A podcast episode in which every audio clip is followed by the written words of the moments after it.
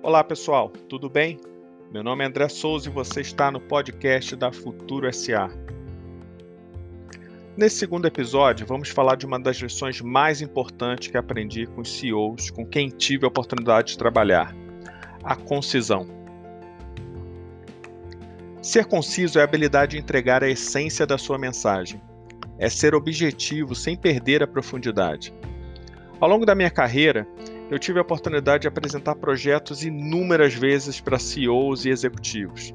E a gente sabe que uma das características de quem está em posições mais sêniores nas empresas é que o tempo desses líderes é extremamente limitado. O maior desejo desses executivos é ter mais tempo. Ou seja, imagina o impacto e o valor que você gera para esses executivos quando você consegue fazer uma reunião ou tomar uma decisão com eles em muito menos tempo que o normal. Por isso eu comecei a exercitar há muitos anos uma prática: focar na essência da minha mensagem, sendo objetivo, indo direto ao ponto, mas sem perder a profundidade. Na prática, quando eu tinha 30 minutos da agenda de qualquer CEO, eu me preparava para uma reunião de apenas 10 minutos. E quando eu tinha 15 minutos, eu me preparava para utilizar apenas 5 minutos.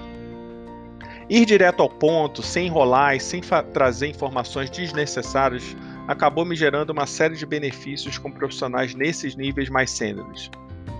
A primeira e mais importante é que a gente consegue ter a disponibilidade de agenda desses executivos. Ao agendar uma reunião de 15 minutos com qualquer CEO, eles já sabiam que eu iria utilizar muito menos tempo que o agendado. Eles sabiam que eu seria objetivo. Eles sabiam que eu falaria aquilo que eles precisavam ouvir para a gente tomar uma decisão. Outro benefício é a atenção desses líderes.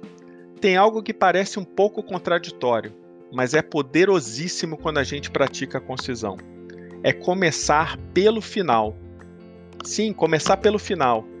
O que eu quero dizer é que executivos adoram resolver problemas complexos. E quando a gente começa falando no problema que a gente precisa realmente resolver, a primeira reação de um líder é querer saber como a gente vai resolver o problema. E aí, com isso, a gente consegue o interesse dele pela reunião. O interesse acaba sendo imediato. Outro benefício muito bacana é a agilidade na tomada de decisão. A gente não pode agendar uma reunião com o executivo pensando que ele vai trazer a solução para a gente. Na verdade, é exatamente o oposto.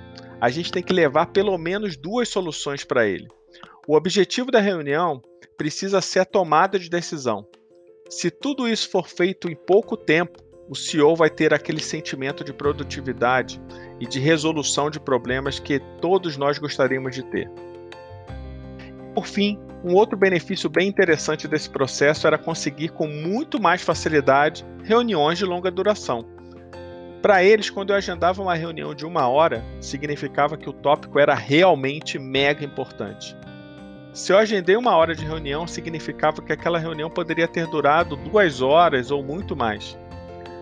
Mas lembre-se que você não precisa fazer isso só com CEOs e executivos. A gente sabe que todo mundo hoje tem uma agenda super apertada. E apesar disso, a grande maioria das pessoas ainda agenda reuniões super longas que poderiam ser feitas em muito menos tempo. Quem nunca participou de reuniões de uma hora que poderiam ter sido feitas em 30 minutos ou até menos tempo? Imagina agora se você começar a praticar concisão com seus pares, com seus times ou nos seus projetos. Além de você garantir todos os benefícios que eu já mencionei, você vai economizar dinheiro da empresa. Faça uma conta rápida de quanto custa a hora de cada pessoa que você chama para uma reunião. Agora imagine que você transforme uma reunião de uma hora em uma reunião de 20 minutos. Se você tiver 10 pessoas numa reunião, você vai economizar no total 400 minutos das pessoas e, obviamente, da empresa. Imagine isso acontecendo todos os dias e semanas. É muito tempo. Pessoal, a mensagem final aqui é: pratique a concisão.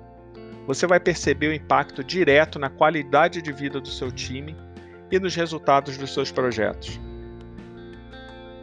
Se você está comigo até aqui, meu super obrigado. Se você curtiu os insights desse segundo episódio, Compartilha nas redes sociais. Assim mais pessoas vão ter acesso ao nosso podcast.